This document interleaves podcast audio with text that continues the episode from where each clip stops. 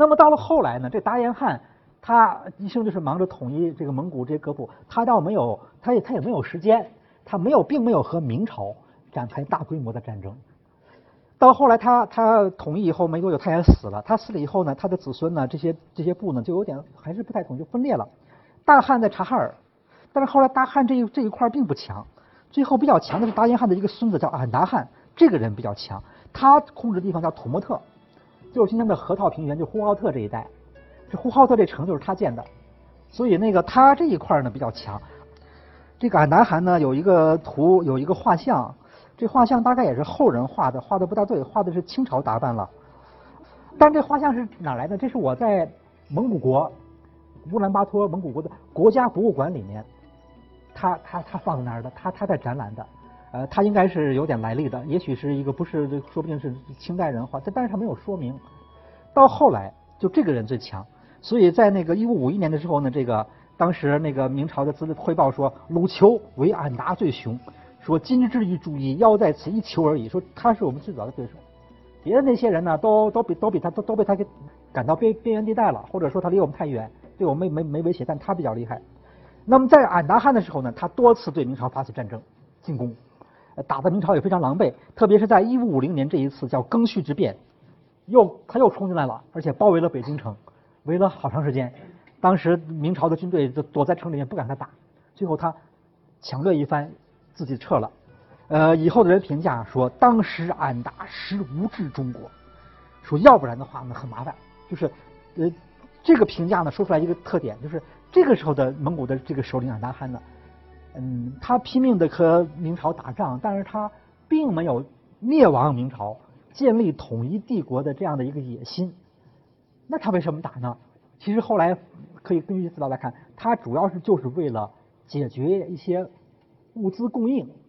需要一些农产品。他他他他部落的发展，他有些东西，呃，他没有办法通过贸易渠道满足，他需要战就，要通过战争手段来掠夺，就就是一个要东西这样的一个目的来打的。所以。呃，中国古代的这种少数民族，北方少数民族和汉族的作战，真是其实很不一样的。有的时候是那种，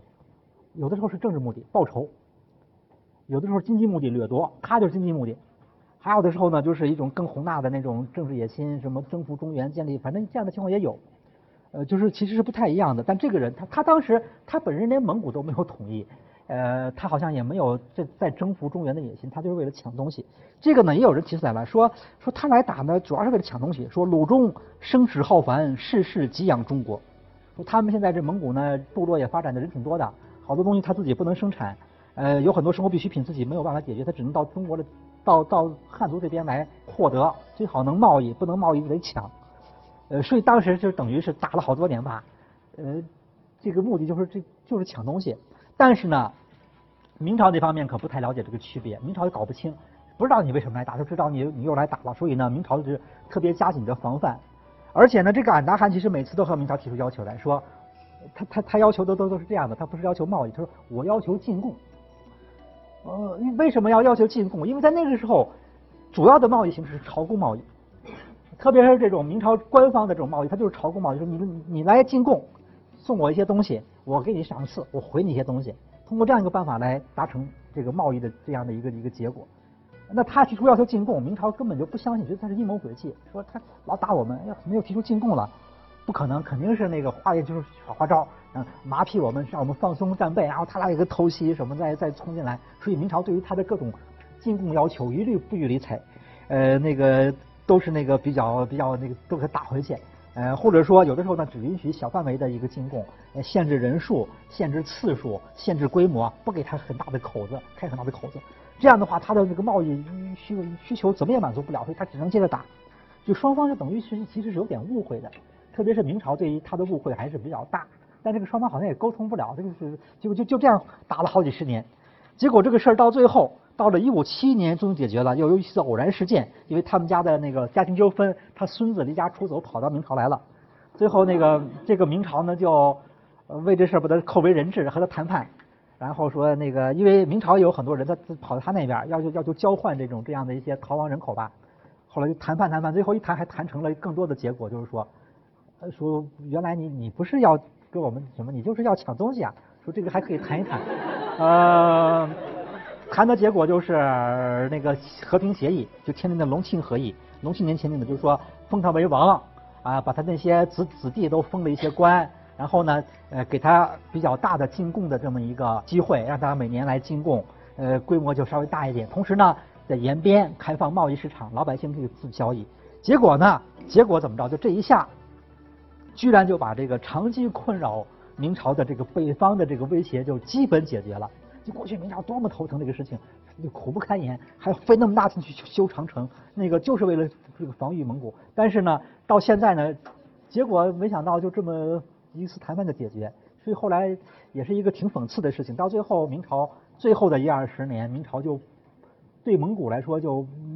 就蒙古对他没有什么威胁，他就不防御蒙古了，他得费劲去防御那个满族了。那这东北那边又出事了。但是呃，这这个事情就是说是在这个一五七年以后发生的。所以后来还真是就说就就就就就和平了，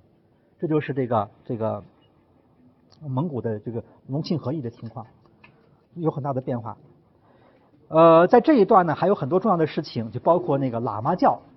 喇嘛教特别是他的那个黄教传入蒙古，这是一个很大的事儿。这个对以后的蒙古也很有影响，对以后的这个这个历史发展。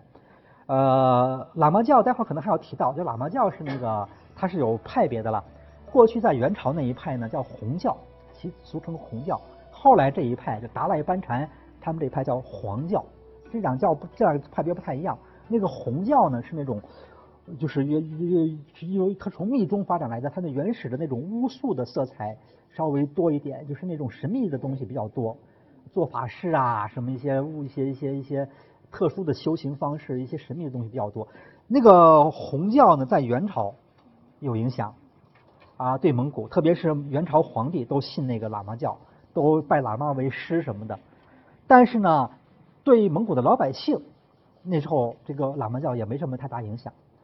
现在时隔多年，到了这个十六世纪初了，这个是这个一一五多少年了？这时候到十六世纪，这时候呢，在西藏呢，那个喇嘛教的那个黄教已经起来了，取代了那个红教。这个黄教也在要对外传播。这时候呢，蒙古又比较强大，蒙古又在向两侧发展，有一批蒙古人进入青海。结果呢，就和这个西藏又撞上了，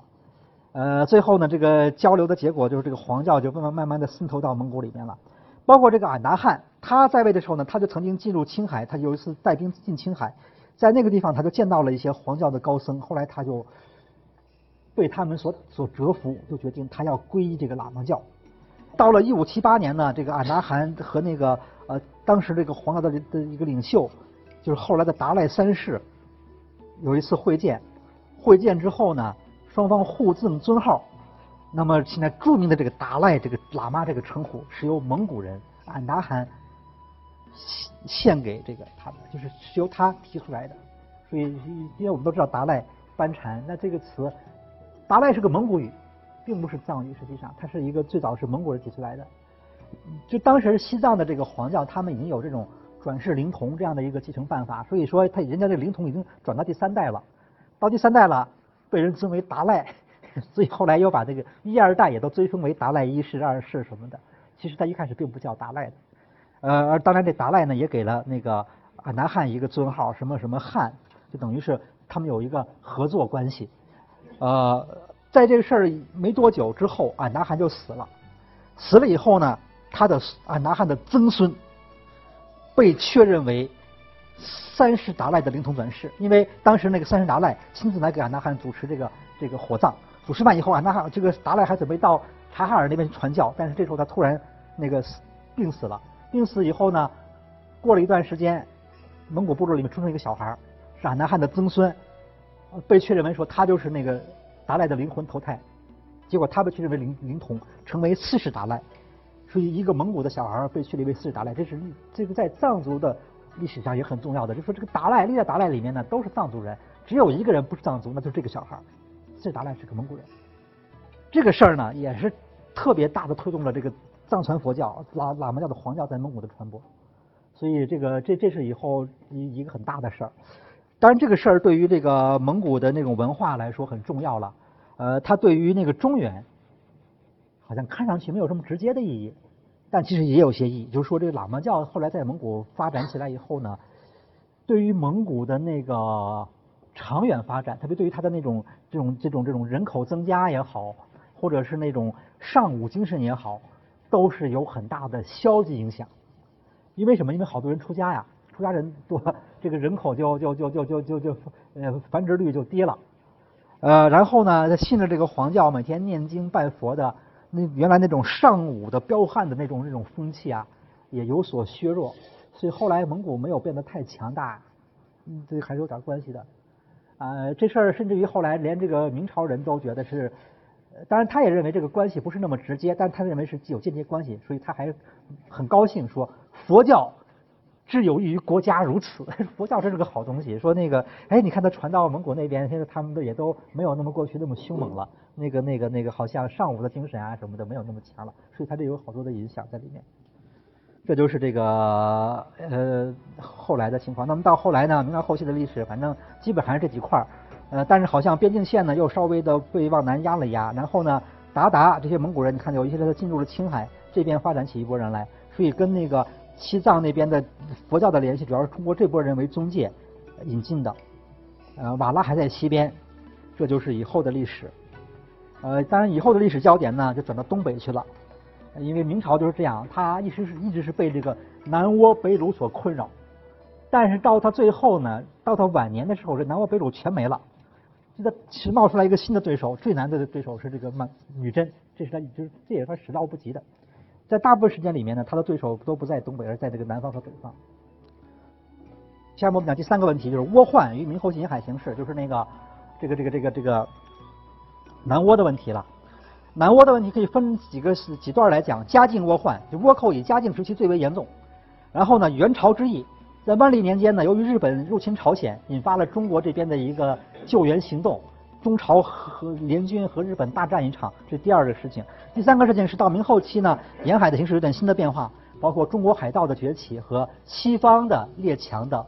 呃向东的扩张，呃这些事儿都发生了，这是以后的事情。首先是嘉靖倭患，就是这个倭寇呢，你要说它的来源很早，呃发展的历史也悠久，这这就在元朝末年、明朝前期都有，但是真正的。最厉害的时期是在明朝中叶嘉靖年间。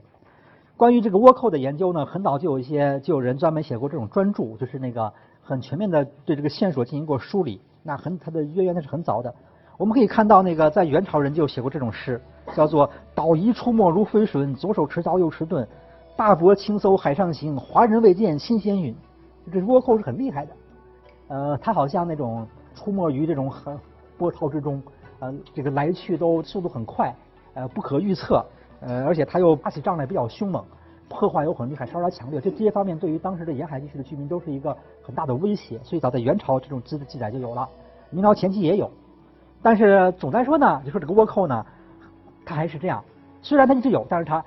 相对来说还是一开始人还是不多的，规模也比较小，偶尔出现一次，不会说三天两头老来，不会不会不会这样。那什么时候变化了呢？就到了明朝中叶嘉靖年间，突然变了，就是突然多起来了，然后三天两头来，哎，一会儿这儿来，一会儿那来，就就搞得你不得宁日，就这样一种局面是在明朝中期。关于这个问题呢，刚才提到这本书，有一位很老的学者叫陈茂恒，这还是一位女学者，是民国时候的写的一本书，呃，后来出版叫《明代倭寇考略》。这本书里面呢，就就整个对这个问题做了很全面的归纳，呃，可以说在那个时候呢。呃，沿海地区，北到什么山东啊，南到什么什么广东，整个这个东部东部的海岸线，全面的受到倭寇的袭击。所以它不是一个地方，而是非常多的倭寇，一会儿这儿来，一会儿那儿来，简直就是呃乱的不可开交。这时候这个倭寇有什么特点呢？说第一个特点是什么呢？有大量的中国人加入，要不然他没有这么多，哪有这么多人？对，就是这个突然变得声势这么浩大，分支这么多，而且这么频繁，是因为有大量中国人加入。那么当年他的写他的研究这样写说：日政不休，内乱相总，贪腐武士习于掠夺，以林为壑，利用一二汉奸向导入寇，捆载归岛，坐享其成。倭寇怎么来的？倭寇都是些零散的武士，就是他们在在日本那儿无以为生，只好靠出海抢劫，当海盗。当海盗呢，你在海里面，你平时你怎么转悠，你也没有东西可抢啊，你必须得到那个有人的地方去抢，那就到中国来抢。呃，而且他们如果没有中国这边的人做强导，他也他也恐怕也抢法也不顺利，总得有点人和他勾结。就是倭寇本来是这样的，但是这个不多。但是到了这个嘉靖年间呢，这个呃边边边防比较废弛，而且呢边边防地区的那个各种社会矛盾也比较复杂，所以呢边疆地区的很多老百姓相聚而从倭，这就麻烦了。这下这倭寇的声势就给打起来了，所以人就成倍的增加，就就一下变得很浩大。这是一个特点。第二个特点是，这个时候倭寇虽然规模很大，但是呢，它没有一个总领导，没有个总核心。它来自日本，但是来自日本的不同的地区、不同的诸侯，没有一个总领导，它所以它它是无组织的，是很很散的、很随意的。所以呢，它尽管是给你破坏的一塌糊涂，但是它对你没有不会有更直接的威胁，因为它没有一个总的核心，没有一个有计划的这么一个，不是一个有计划的侵略，而是一个零散，还是以零散的掠夺为主，就是这样的一个情况。在明朝中期是这样子的。那个呃，关于这倭寇也有好多资料，说这个倭寇如何如何的勇猛，武士道精神嘛，就是那种玩命，打起仗来打起仗来不怕死。说倭贼勇而刚，不慎别生死，搞不清生和死的区别，这是打打一打打起来就光着膀子抡着大刀，前面就猛冲，所以据说是那个打起来是很费劲的。就是在这个呃沿海的地区呢，有一定的威慑力，嗯。当时是出过这么一个事儿，征贡之役，在嘉靖初年。当时呢，日本的两个两个诸侯派船队来朝贡来做生意，俩船队在那个宁波的那个海港呢，要就是要争谁先上岸，谁先上岸就进入到一个谁来到东西在那摆着谁来先挑的问题，所以就争得很厉害。按说应该先来后到，对不对？但是呢，后来的这波人呢，行贿给这个明朝官员，结果他后来的反而先上岸了。结果这下就先来这帮人不干了，一下那个那个凶性发作，就开始抡起刀来就开始杀人和抢人。最后这帮那个那个嗯，就是一帮日本商队，但是他们带着武器。结果这帮日本人呢，一直从宁波呢一一通乱杀，杀到绍兴，杀的够远的吧？然后又抢了不少东西，又沿路杀回去，坐船跑掉了。就这个事儿呢，是当时很很轰动的一个事儿，就是说明朝整个这个边防。很有问题，就打不，当然没有任何防备，打不过这样一波日本人，就是被他如入无人之境，啊，而且好像就是那个那个，就后后后来这些物这些物日本人也发现中国这个边防并不可怕，海防其实没有什么战斗力，所以他就引发他进一步的那个那个掠夺的这样的一个一个欲望，而且这个事儿呢，一下一下就引发了这个明朝中央的震惊，明朝中央就觉得怎么回事？明明是做生意，怎么打打起来了？就觉得这个看来这个日本这些人靠不住，我我让他进贡，他还打我们，我以后。跟他断绝关系，不实行又实行海禁，封起来，朝贡贸易停了。一停的话就更糟糕，一停的话，他这些这这这一个就是日本那边得不到东西就更要抢，再就是他整个把那个沿海的那个私人海外贸易给封了。这样的话，这沿海的私人海外贸易这帮人呢，走投无路，他就要走私了。走私以后，而且为了抗拒镇压，还得跟官军对打。这样的话。等于你搞出一批中国海盗，然后呢，这些人呢又跟日本很容易结合，一结合的话呢，这个倭寇声势就是这样壮大起来的。